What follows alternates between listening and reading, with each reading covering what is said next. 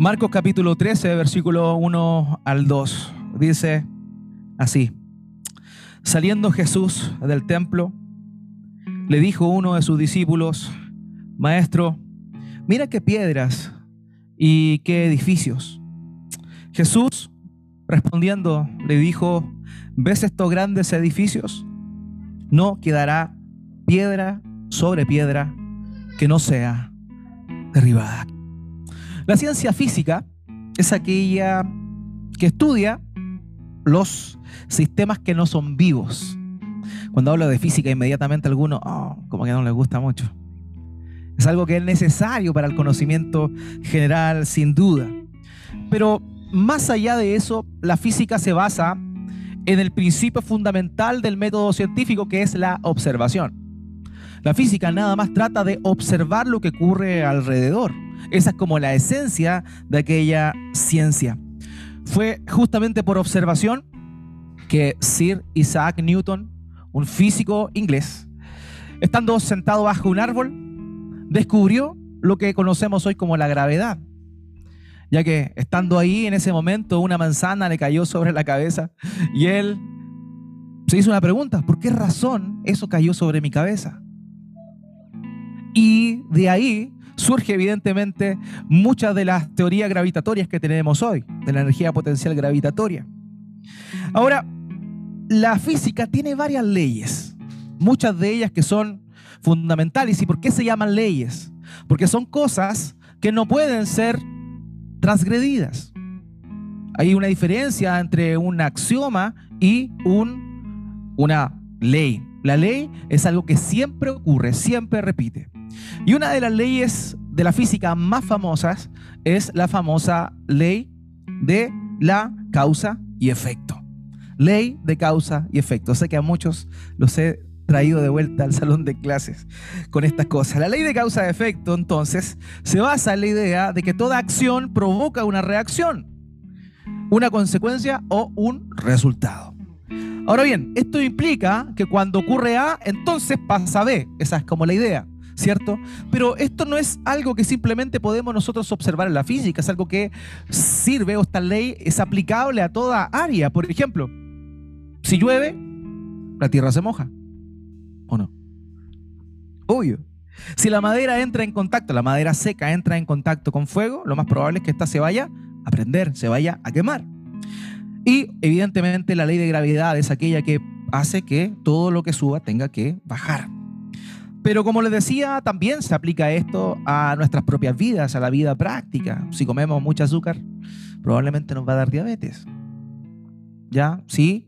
Em, salimos desabrigados una tarde ventosa aquí en la ciudad de Antofagasta, probablemente nos vamos a resfriar. Son cosas que ocurren siempre y cuando pasan otras. La ley de causa y efecto entonces lo que nos dice es que cada una de las acciones tiene consecuencias. Causa, efecto.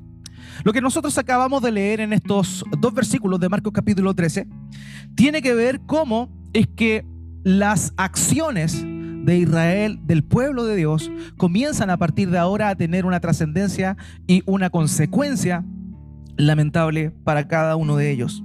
En el contexto de nuestro pasaje, ya han pasado 12 capítulos donde hemos visto a nuestro Señor Jesucristo enseñando, hemos visto a nuestro Señor Jesucristo sanando, realizando prodigios, extendiendo su misericordia. Hemos visto cómo también Él ha cuestionado la espiritualidad del pueblo y los ha llamado al arrepentimiento. Y tristemente lo único que ha obtenido hasta el momento al hacer eso ha sido desprecio. Ha sido desprecio.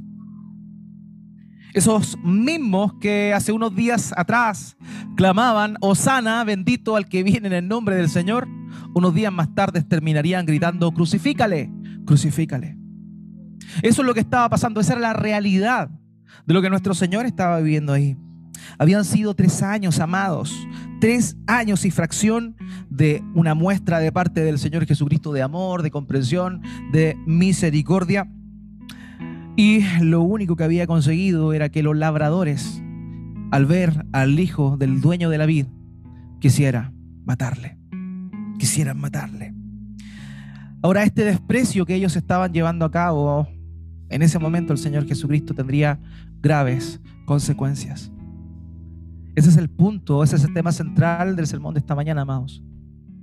Despreciar a Dios, despreciar el regalo que Él nos da, el despreciar el deseo que Él tiene de acercarse al ser humano, tiene, sin duda, consecuencias. En Juan capítulo 3, versículo 19, tres versículos solamente después del famoso Juan 3:16, porque de tal manera Dios amó al mundo que ha dado a su Hijo unigénito para que todo aquel que crea en Él no se pierda, mas tenga vida eterna. Después de ese famoso pasaje que los evangélicos, ¿cierto? Normalmente eh, que repetimos, creemos y eh, predicamos, tres versículos más adelante viene otra verdad igual de importante que la del versículo 16, que nos habla de la consecuencia de despreciar al Señor Jesucristo. La consecuencia de despreciar el regalo que Él quiso venir a darnos. Juan 3:19 dice, y esta es la condenación, que la luz vino al mundo y los hombres amaron más las tinieblas que la luz, porque sus obras eran malas. Amados, el pueblo despreció el amor de Dios. El pueblo despreció el amor de Dios manifestado en la encarnación del Señor Jesucristo, el cual había estado ahí. Qué maravilla. Esa era la esperanza del pueblo de Dios. La esperanza que una virgen concebirá. Que iba a tener un hijo cuyo nombre sería admirable, consejero, Dios fuerte, Padre eterno, príncipe de paz. Esa era la esperanza que el pueblo tenía. Sin embargo, a la hora de encontrarse con aquella esperanza, al no ser lo que ellos pretendían que fuera, simplemente le despreciaron, simplemente le desecharon. Amados, el sermón de esta mañana tiene por título La ley de causa y efecto. Y en este vamos a ver dos consecuencias, dos consecuencias de despreciar el llamado de Dios.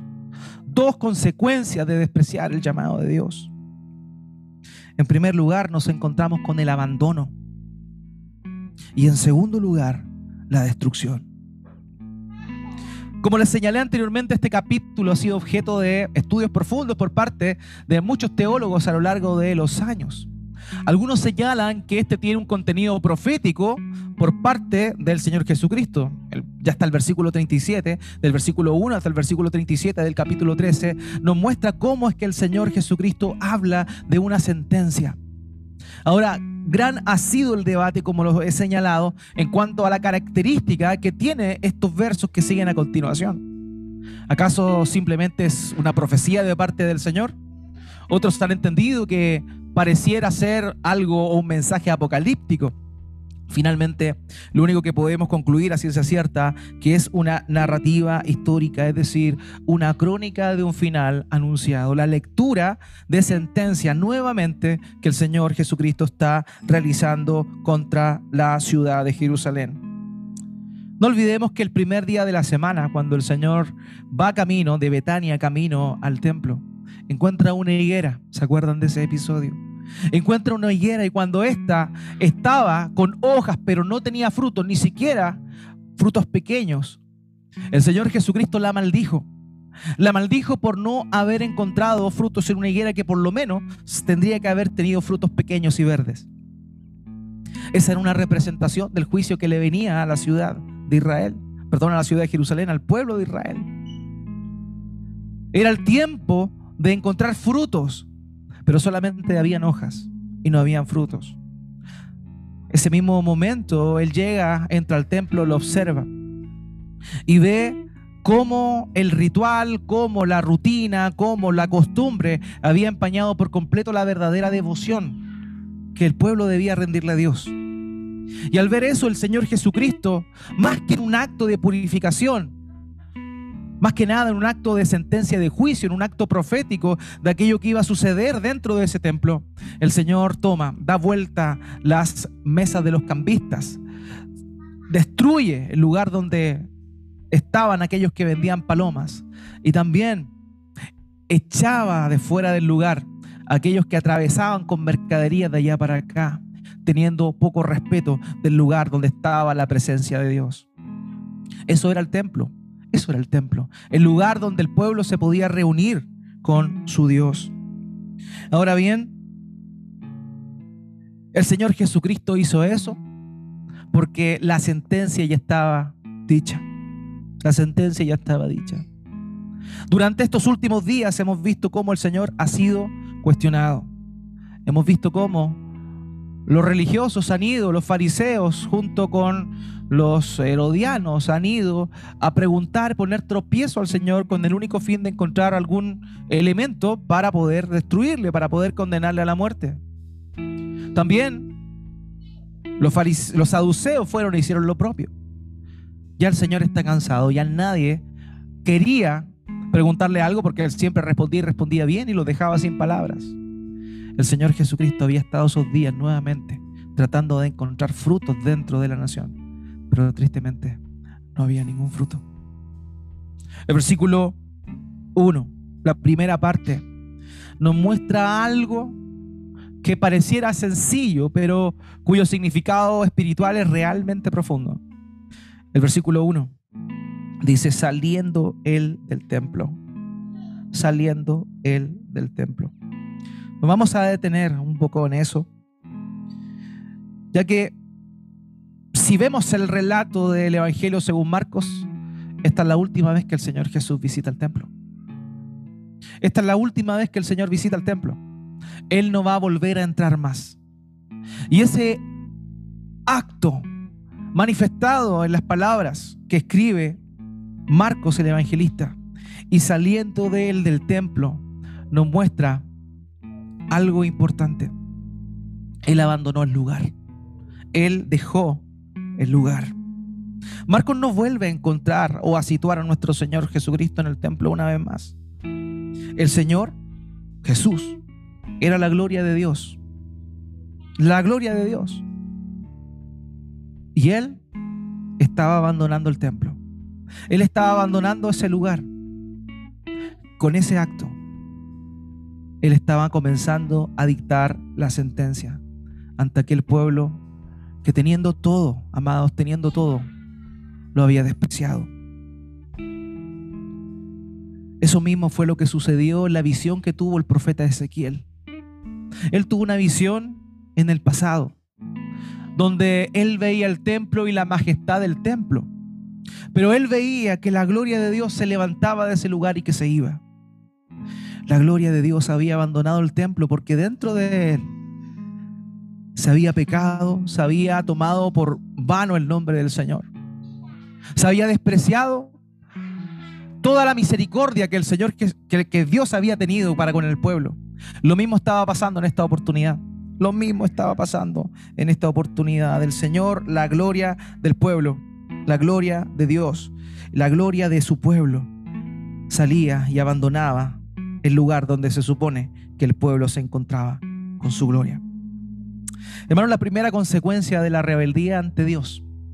Y cuando hablo de rebeldía estoy refiriéndome a aquellos que saben de Dios, aquellos que conocen la voluntad de Dios, pero que deliberadamente se apartan de Él. Es el abandono.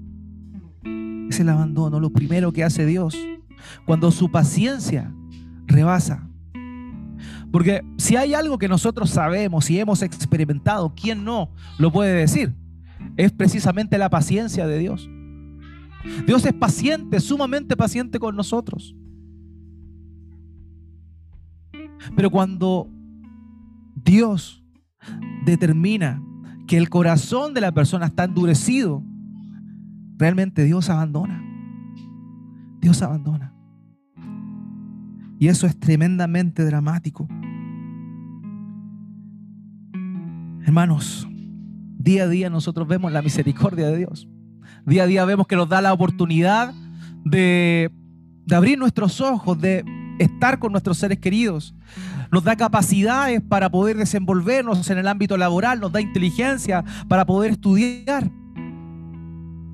Y vemos cómo es que Él manifiesta su bondad con nosotros, que le conocemos. Nos ha perdonado nuestros pecados por su misericordia. Pero aún así, aún así, las personas abandonan a Dios. Llega un momento donde están hartos, están no quieren enfrentarse ante la realidad de un Dios justo, un Dios bueno, un Dios bondadoso. Y se aprovechan de la misericordia de Dios. El desprecio llega a ser tal que las cosas santas se consideran profanas, se consideran como cualquier cosa. Y en realidad no es tan, a veces uno piensa en eso y no es tan eh, exabrupto como pareciera. Algo santo es algo apartado por Dios para un propósito. Pero muchas veces el tomar las cosas santas como profanas no es simplemente hacer todo lo contrario, sino que también el tomar las cosas apartadas para Dios con fines comunes y corrientes, eso también es una falta de temor frente a Dios. Eso ya es profanar algo que es santo. Queridos, nosotros hemos recibido tremendas promesas por parte de Dios. Todas las personas tienen la posibilidad de entrar en el matrimonio, la potencialidad también de tener hijos. Qué bendición más grande poder dejar un legado en esta tierra luego que partamos. Pero por sobre todo la inmensa paciencia que Dios tiene con nosotros. Antes de ser cristianos, ¿cuántas veces no le rechazaste? ¿Cuántas veces te reíste de los canutos de los evangélicos? ¿Cuántas veces te burlabas? con ironías. Hacerte su llamado diciendo, esto no es para mí. Los religiosos son puro hipócritas. Yo nunca voy a ir a una iglesia. Tal vez, quizá, a lo mejor. Pensaste en eso, dijiste eso. Pero la misericordia de Dios esta mañana te tiene acá. La misericordia y la bondad de Dios te tiene aquí. Queridos, ¿Cuántas veces Dios ha respondido a nuestro clamor? ¿Cuántas veces hemos orado, hemos clamado con nuestro corazón desgarrado pidiéndole algo a nuestro Dios? Y Él ha respondido. Él ha respondido. ¿Cuántas veces eso ha sucedido? Vemos nuestro nivel de infidelidad delante de Dios y la comparamos con su fidelidad. Y realmente no podemos entender cómo es posible que Él no nos, que Él no nos abandone. Realmente, realmente. Dios es paciente. Dios es paciente. Pero ¿sabe una cosa, querido? La paciencia de Dios tiene un límite.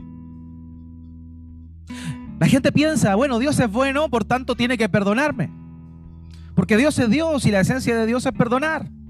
Por tanto, cuando llegue ya aquel día, si es que muero y si Dios existe, tendrá que perdonarme porque Dios es amor.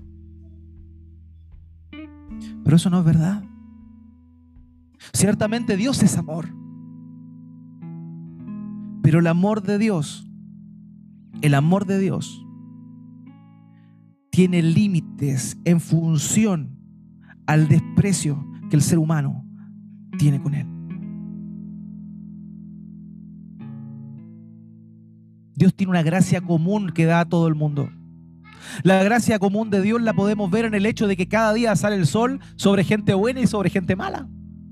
Todos disfrutamos de las mismas cosas, a todos nos da frío, a todos nos da calor, todos tenemos la posibilidad de abrir nuestros ojos y levantarnos durante la mañana. Eso le pasa a gente buena, a gente mala. Ese es amor de Dios, manifestado como gracia común. Pero el amor eterno de Dios, ese amor salvífico que salva desde la perspectiva del ser humano, no te viene esto, desde la perspectiva del ser humano, llega hasta el punto cuando Dios se cansa de llamar a la puerta de las personas y que estos le desprecien, le rechacen una y otra vez. Es verdad. Es cierto, Dios abandona. Y cuando Dios abandona ya no hay más esperanza. Cuando Dios abandona ya no hay más esperanza. Déjeme leerle este pasaje, Hechos capítulo 7, versículos 41 al 42. Aquí está el Esteban hablando de lo que sucedió en la historia de Israel. Y note lo que dice Esteban Y en aquellos días hicieron un becerro y ofrecieron un sacrificio al ídolo y se regocijaron en las obras de sus manos, pero Dios se apartó y los entregó a rendir culto al ejército del cielo, como está escrito en el rollo de los profetas. Dios, amados, se apartó y los entregó. Cuando el hombre le da, le da, le da, le da con hacer lo que él quiere y desprecia la voluntad de Dios, llega un punto donde la paciencia de Dios queda rebasada. Y ya no hay vuelta. Y Dios se aparta. Amados, y Dios se entrega. Y esa es una verdad. Dios abandona a quienes lo abandonan. Y esto, insisto, desde la perspectiva del ser humano. Es como, Dios te empuja, querido. Dios te empuja. Estoy hablando desde la perspectiva del ser humano, no lo olviden. Si tú buscas a Dios, Él te va a empujar y te va a traer más a Él. Pero si las personas desprecian a Dios, minimizan a Dios, lo relegan a un segundo plano, Dios también empuja, pero empuja más lejos de Él. Empuja más lejos de Él y eso es una verdad. Cuando Dios abandona, ya no hay vuelta. Cuando Dios abandona, ya no hay vuelta. Jeremías capítulo 17, versículo 13. Dice, oh Señor, esperanza de Israel, todos los que te abandonan serán avergonzados. Los que se apartan de ti serán escritos en polvo, porque abandonaron al Señor, fuente de aguas vivas. Dios es amor. Sí, Dios es amor. Dios es misericordioso. Sí, Dios es misericordioso o no. ¿Acaso no hemos visto su misericordia? Pero hermanos, entendamos que también Dios tiene una paciencia para aquel que le desprecia. Y esa paciencia tiene un punto límite. Y cuando esa paciencia se acaba, hay una entrega. Y Dios entrega. Y lo vemos también en el Nuevo Testamento, en Romanos capítulo 1, versículo 24. Romanos capítulo 1, versículo 24 dice, por lo cual Dios los entregó a la impureza en la lujuria de sus corazones, de modo que deshonraron entre sí sus propios cuerpos. Dios los entregó a la impureza. Ellos no quisieron tener en cuenta a Dios. Dios les entregó una mente reprobada y los entregó a la impureza. Versículo 26. Por esta razón los entregó a pasiones degradantes, porque sus mujeres cambiaron la función natural por la que es contra la naturaleza.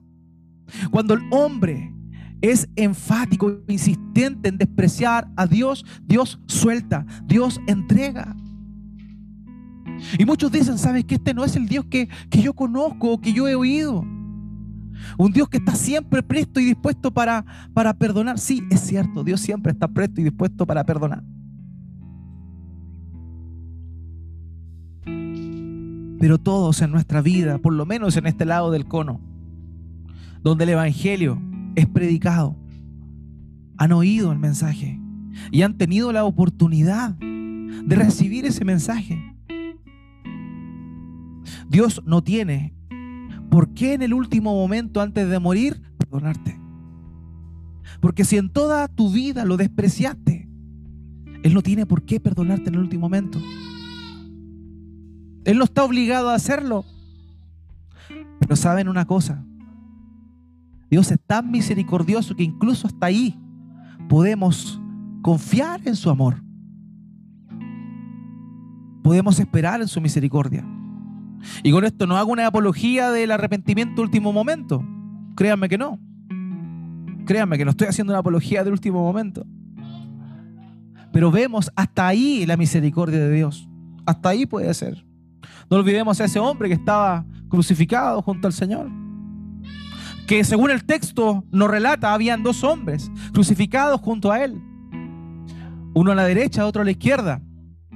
Y cuando comenzó el momento de la crucifixión, ambos se reían de él. Ambos se reían de él, dice la propia escritura. Pero cuando ya estaba pronto a morir nuestro Señor Jesucristo, uno de ellos, uno de ellos,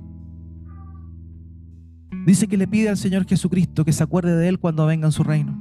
O sea, en ese lugar de la cruz, el Señor tocó el corazón de este hombre y pudo arrepentirse y él le hizo una promesa, hoy día estarás conmigo en el paraíso. Pero ese hombre manifestó un arrepentimiento antes de morir. Partió con su corazón endurecido en la crucifixión, pero terminó con un corazón blando. Queridos, Dios tiene paciencia hasta el final y muchas veces lo vemos así. Pero debemos saber que esa paciencia tiene un límite y llega un punto en el cual Dios entrega, Dios suelta, Dios entrega.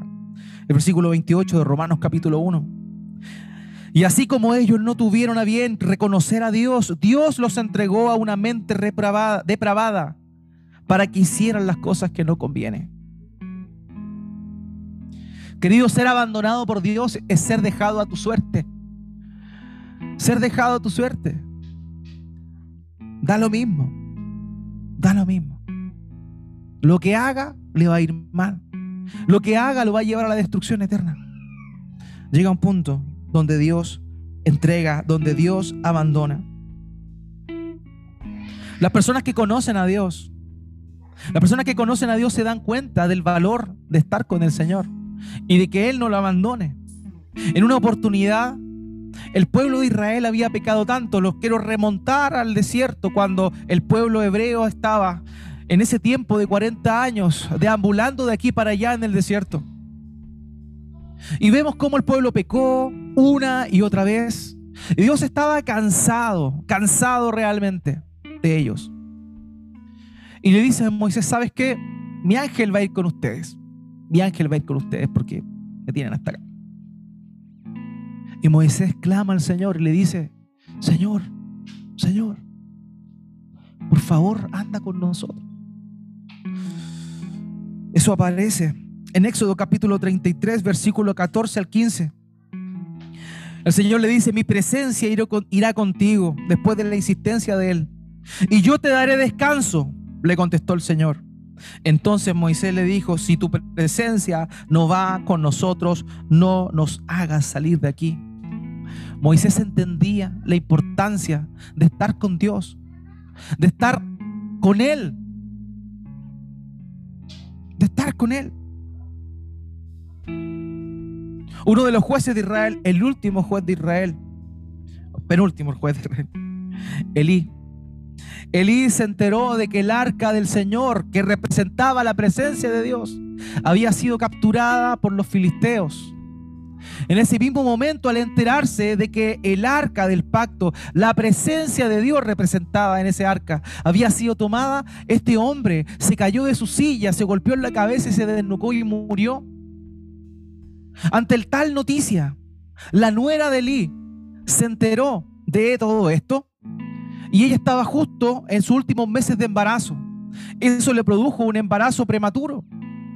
Empezó a dar a luz y cuando nació ese niño, producto de aquel impacto que la noticia de que el arca de Dios, la presencia de Dios había, sido capturada, el nombre que le puso ese niño es Icabod. Icabod.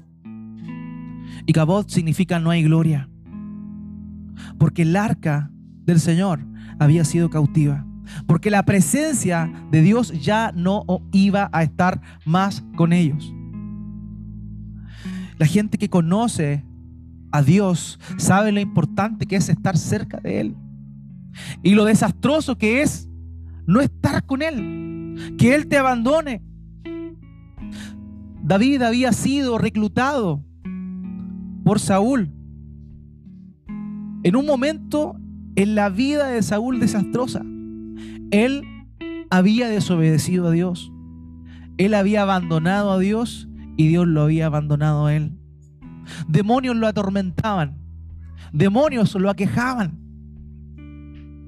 Y para aquietar su alma mandó a llamar a músicos que tocaran para que su alma se aquietara y esos ataques de los demonios lo dejaran de atormentar. David fue llamado precisamente a tocar el arpa para Saúl. David fue testigo en primera fila de cómo Dios había abandonado al rey Saúl.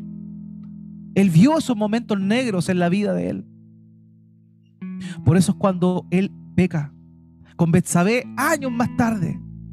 Cuando comete ese pecado de adulterio y de una intriga terrible para matar al esposo de Betsabé, Urias el Eteo.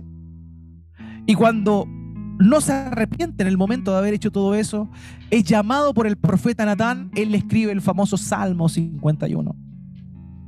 Él había visto lo que había sucedido con Saúl cuando se rebeló contra Dios. Y en el Salmo 51.11, él dice lo siguiente. David dice, no me eches de tu presencia y no quites de mí tu Santo Espíritu. Él sabía lo que pasaba en la vida de las personas a las cuales Dios había abandonado. Hermanos, ahora, ¿cómo podemos ver a alguien que ha abandonado por Dios? La respuesta es sumamente sencilla. Cuando alguien no está preocupado de su maldad, cuando uno no está preocupado de sus pecados, cuando ha perdido la insensibilidad del pecado, cuando hay una dureza que no le permite darse cuenta de que aquello que hace, que está en contra de la voluntad de Dios, lo lleva a la destrucción, esa persona está en el abandono de Dios. Aquel que tiene una dureza en su corazón, que no se da cuenta de lo que está pasando en su vida, está siendo abandonado. El Salmo 81, 12 dice, entregué a la dureza de su corazón para que anduvieran en sus propias intrigas. La paciencia de Dios tiene un límite, querido. Hermano, hermana. La paciencia de Dios tiene un límite y Dios entrega. Oseas capítulo 4, versículo 17. Le dice al profeta Oseas, Efraín, refiriéndose a una tribu de Israel, se ha unido a los ídolos. Déjalo. O sea, ya no hay vuelta. Déjalo.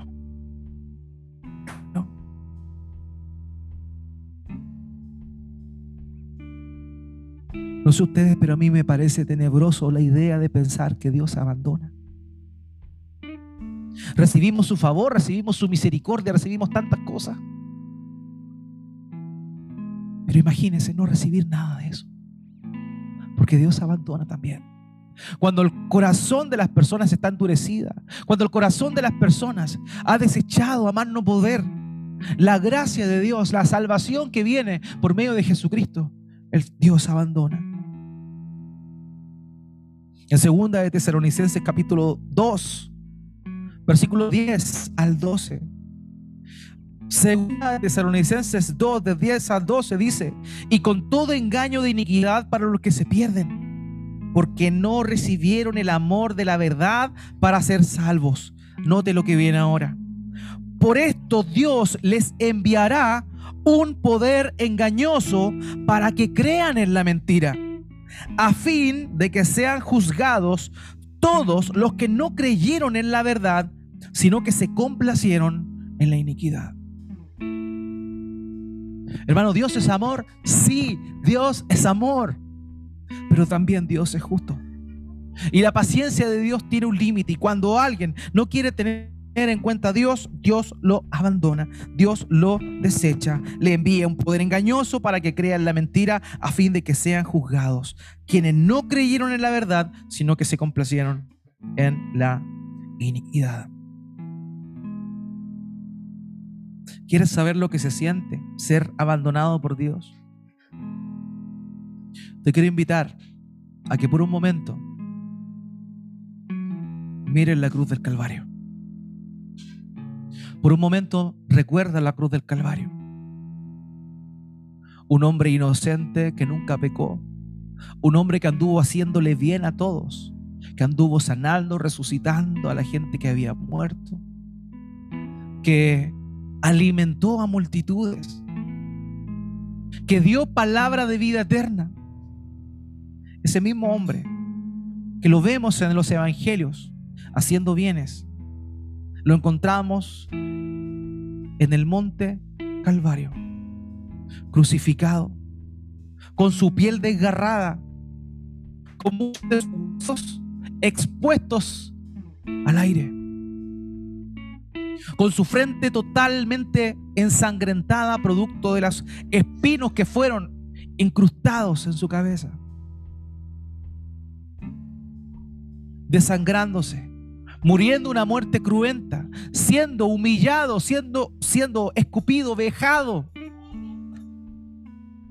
Ese hombre que estaba colgando en esa cruz había sido abandonado por Dios con un propósito, para que tú y yo, para que tú y yo, quienes creemos en Él, quienes depositamos nuestra fe en Él, nunca nos sintamos abandonados por Dios. Para que tú y yo podamos experimentar la compañía Señor. Para que podamos decir que realmente somos sus hijos el Señor Jesucristo tuvo que ser abandonado, llevando sobre sí la culpa de tu pecado y el mío. Él fue abandonado por Dios. ¿Y qué dijo el Señor Jesucristo en la cruz? Citando el Salmo 22. Dios mío, Dios mío, ¿por qué me has abandonado? Dios es un Dios de amor, Dios es un Dios justo. Y para que los pecadores pudiesen alcanzar la reconciliación, fue necesario que el Hijo de Dios, Dios mismo, inocente, sin pecado, padeciera y llevara tu pecado y el mío en la cruz, siendo abandonado por Dios. Podemos entender, en contraposición a lo que el Señor Jesucristo hizo, cómo es que aquellos que desprecian el amor de Dios terminarán en la eternidad en un lugar tremendamente terrible, de tormento sin igual que es por la eternidad, donde la llama no se apaga, aquel lago de fuego y azufre. Eso es ser abandonado por Dios. Ahí van quienes son abandonados por Dios. Y para que tú ni yo fuéramos a ese lugar, es que el Señor Jesucristo se entregó y padeció esos sufrimientos. Amados, queridos, el Señor Jesucristo fue abandonado para que tú y yo pudiésemos ser cercanos a Dios. Y es increíble porque el lugar que nos correspondía a nosotros era ese. Y peor aún, por los siglos de los siglos en la eternidad sufriendo. Pero glorias sean dadas a Dios que no tendremos que padecer eso, porque Él nos mostró de su amor, porque Él nos mostró su compasión y el Señor Jesucristo tomó nuestro lugar. Abandono, lo primero. Segundo lugar, destrucción. El escenario se pone cada vez más terrible. Acompáñeme por favor al versículo 2. Versículo 2. Jesús le dijo, ¿ves estos grandes edificios? No quedará piedra sobre piedra que no sea derribada. El relato nos cuenta que al salir del templo, uno de sus discípulos, no se nombra quién fue, eh, junto con el Señor, Llegaron al frente al Monte de los Olivos, un monte, elevado que estaba aproximadamente a un kilómetro de distancia del templo. Y dice que al observar esto, el templo le hizo estas preguntas al Señor. O más que pregunta, le hizo esta declaración hoy, qué hermoso el templo, qué majestad más grande tiene, qué imponente es el templo. Ahora, para que podamos imaginarnos un poco, el templo de aquel entonces, que había, se había demorado 46 años aproximadamente en ser construido, era realmente majestuoso. Era una construcción sumamente grande, grandota, y aparte de eso, había sido construida por piedras, que ya le voy a mencionar algunos detalles, gigantescas, blancas, todo esto adornado con oro. Flavio Josefo, quien fue un historiador de aquel entonces, decía que cuando los extranjeros miraban de lo lejos, al atardecer o al amanecer, cuando el sol pegaba de frente en el templo, como las piedras eran blancas, junto con el oro generaban un efecto de resplandor que enseguecía a las personas que pasaban cerca de ahí. O sea, los peregrinos de muchos kilómetros quedaban enseguecidos cuando veían la gloria y la majestad del reflejo del sol sobre este templo que estamos hablando aquí. El templo fue construido sobre grandes piedras blancas. Josefo sugiere que algunas piedras del templo medían, nótese bien el pedacito de piedra, 20 metros por 3 por 3. Una piedra de 20 metros. Otras aproximadamente 11 por 4 por 5. Ahora, en la década de los 90 se hizo una exploración en el lugar, se hizo una excavación y se encontró una piedra del tamaño de 12 metros por 4 por 3. 12 metros. Y esa pesaba más de 600 toneladas. O sea, imagínense toda la obra de construcción, lo que demoró construir todo eso, 46 años. Tremendo trabajo. Y todo esto, ¿qué daba? Daba una sensación de seguridad, ¿cierto? Cuando alguien construye, tengo un vecino al lado que está construyendo una, ampliación. Oye, pucha que le puso fierro. Parece un búnker, o sea, si hay un ataque nuclear, se salvan los vecinos. Increíble, increíble. Cuando uno hace algo así sólido, fuerte, firme, lo hace con el propósito de que este nunca sea destruido, evidentemente. El templo alcanzaba una altura de 46 metros de alto. Una idea, las grúas macosas que están en la costanera, ya, 10 metros más grande que las grúas. Esa es la altura del templo. Imagínense, tremenda construcción, tremenda envergadura. Bueno, es bien maciza daba la sensación de permanencia, de indestructibilidad, aparentemente. ¿Se acuerdan del Titanic?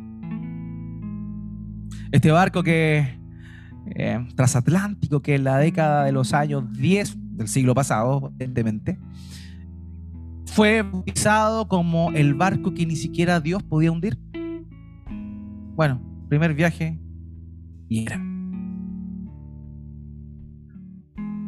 Lo mismo pensaban los israelitas cuando veían su templo. Esto nunca nadie lo va a poder destruir. Esto nunca nadie va a poder eh, pasar por encima de ellos.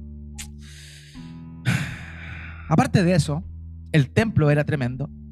Pero para que el templo fuese destruido, primero tenían que pasar por las fortificaciones que existían en la ciudad de Jerusalén, la fortaleza que estaba afuera de la ciudad de Jerusalén, la conocida fortaleza Antonia. Y luego de eso, las murallas y las torres que habían ahí. Por tanto, cuando el Señor dice, ven esas cosas, no va a quedar piedra sobre piedra, no solo lo que estaba diciendo era raro, sino que era verdaderamente inaudito. O sea, a ninguna persona se le pasaría por la mente que tal estructura quedaría reducida a nada. Nadie podía pensarlo. Ahora bien, el Señor Jesucristo no solamente esa vez dijo que el templo iba a ser destruido, en otras oportunidades también lo dijo. En Juan capítulo 2, versículo 19, él se estaba refiriendo a su cuerpo, evidentemente, los otros lo malentendieron.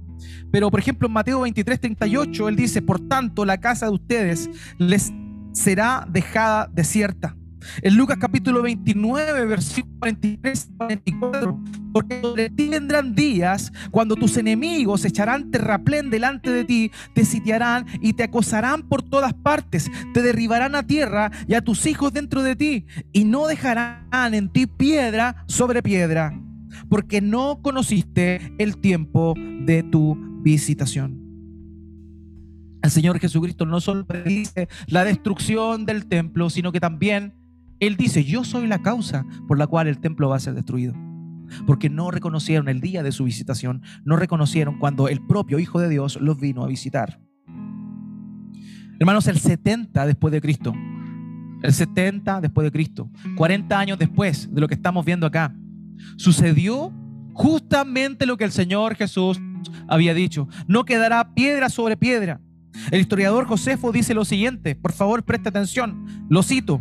Dice, César ordenó que toda la ciudad y el templo fueran arrasados hasta los cimientos, dejando solo la más alta de las partes y la parte del muro que rodea la ciudad al occidente, para indicar a la posteridad la naturaleza de la ciudad y de las fuertes defensas que aún habían cedido a la proeza romana. Todo el resto de la muralla, que rodeaba la ciudad estaba tan completamente nivelada que no dejaba a los futuros visitantes del lugar ningún motivo para creer que alguna vez había sido habitada. Tremenda destrucción sucedió ahí.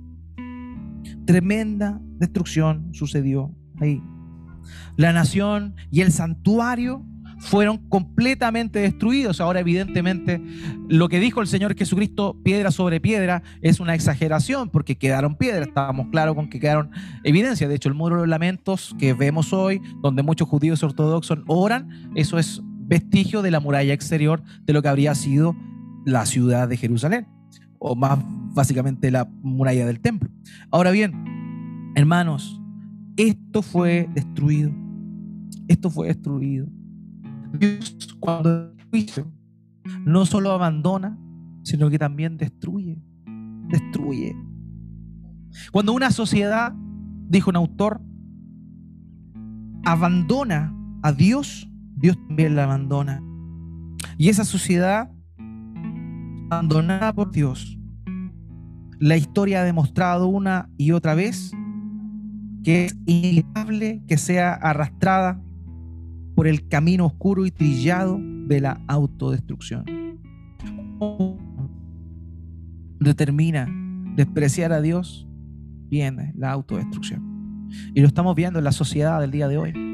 Como Dios, la idea de Dios está totalmente relegada y nos estamos destruyendo nosotros mismos. Hablo en el sentido de humanidad.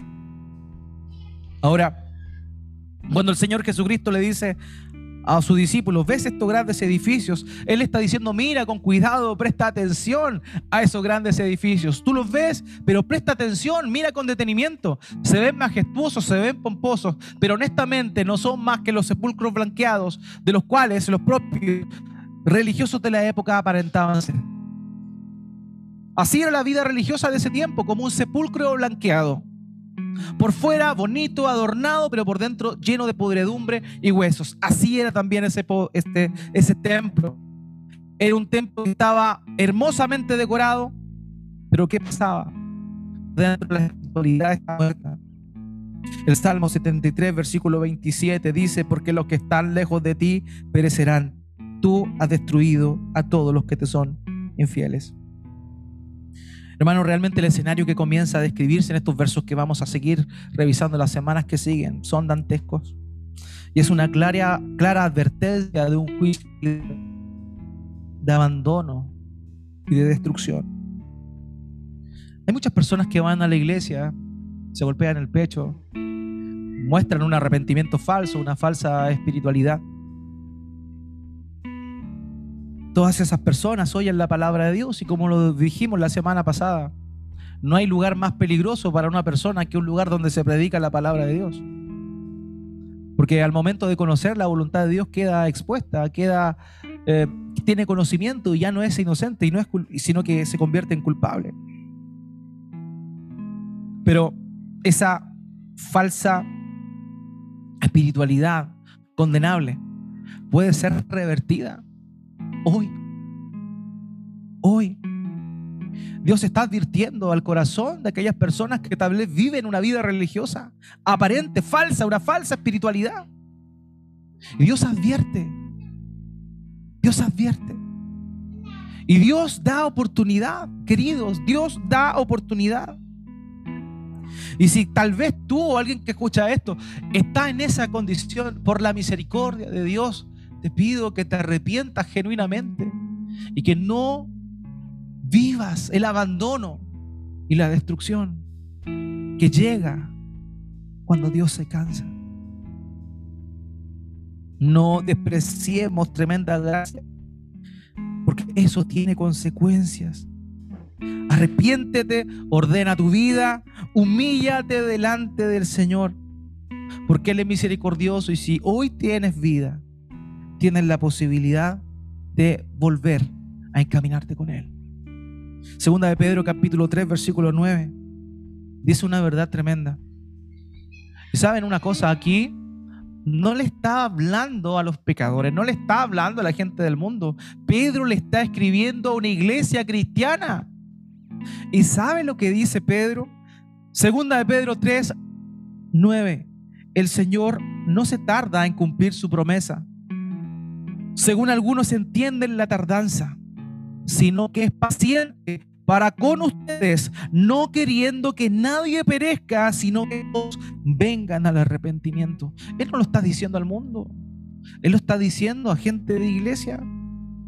Dios retarda su venida, el Señor Jesucristo retarda su venida, porque Él no quiere, es paciente. Él quiere que todos se arrepientan y procedan al arrepentimiento, no quiere que perezcan. Si alguien está en esa condición esta mañana, es oportunidad de volverse al Señor. Es oportunidad de pedir perdón y de empezar realmente a seguirle a Él.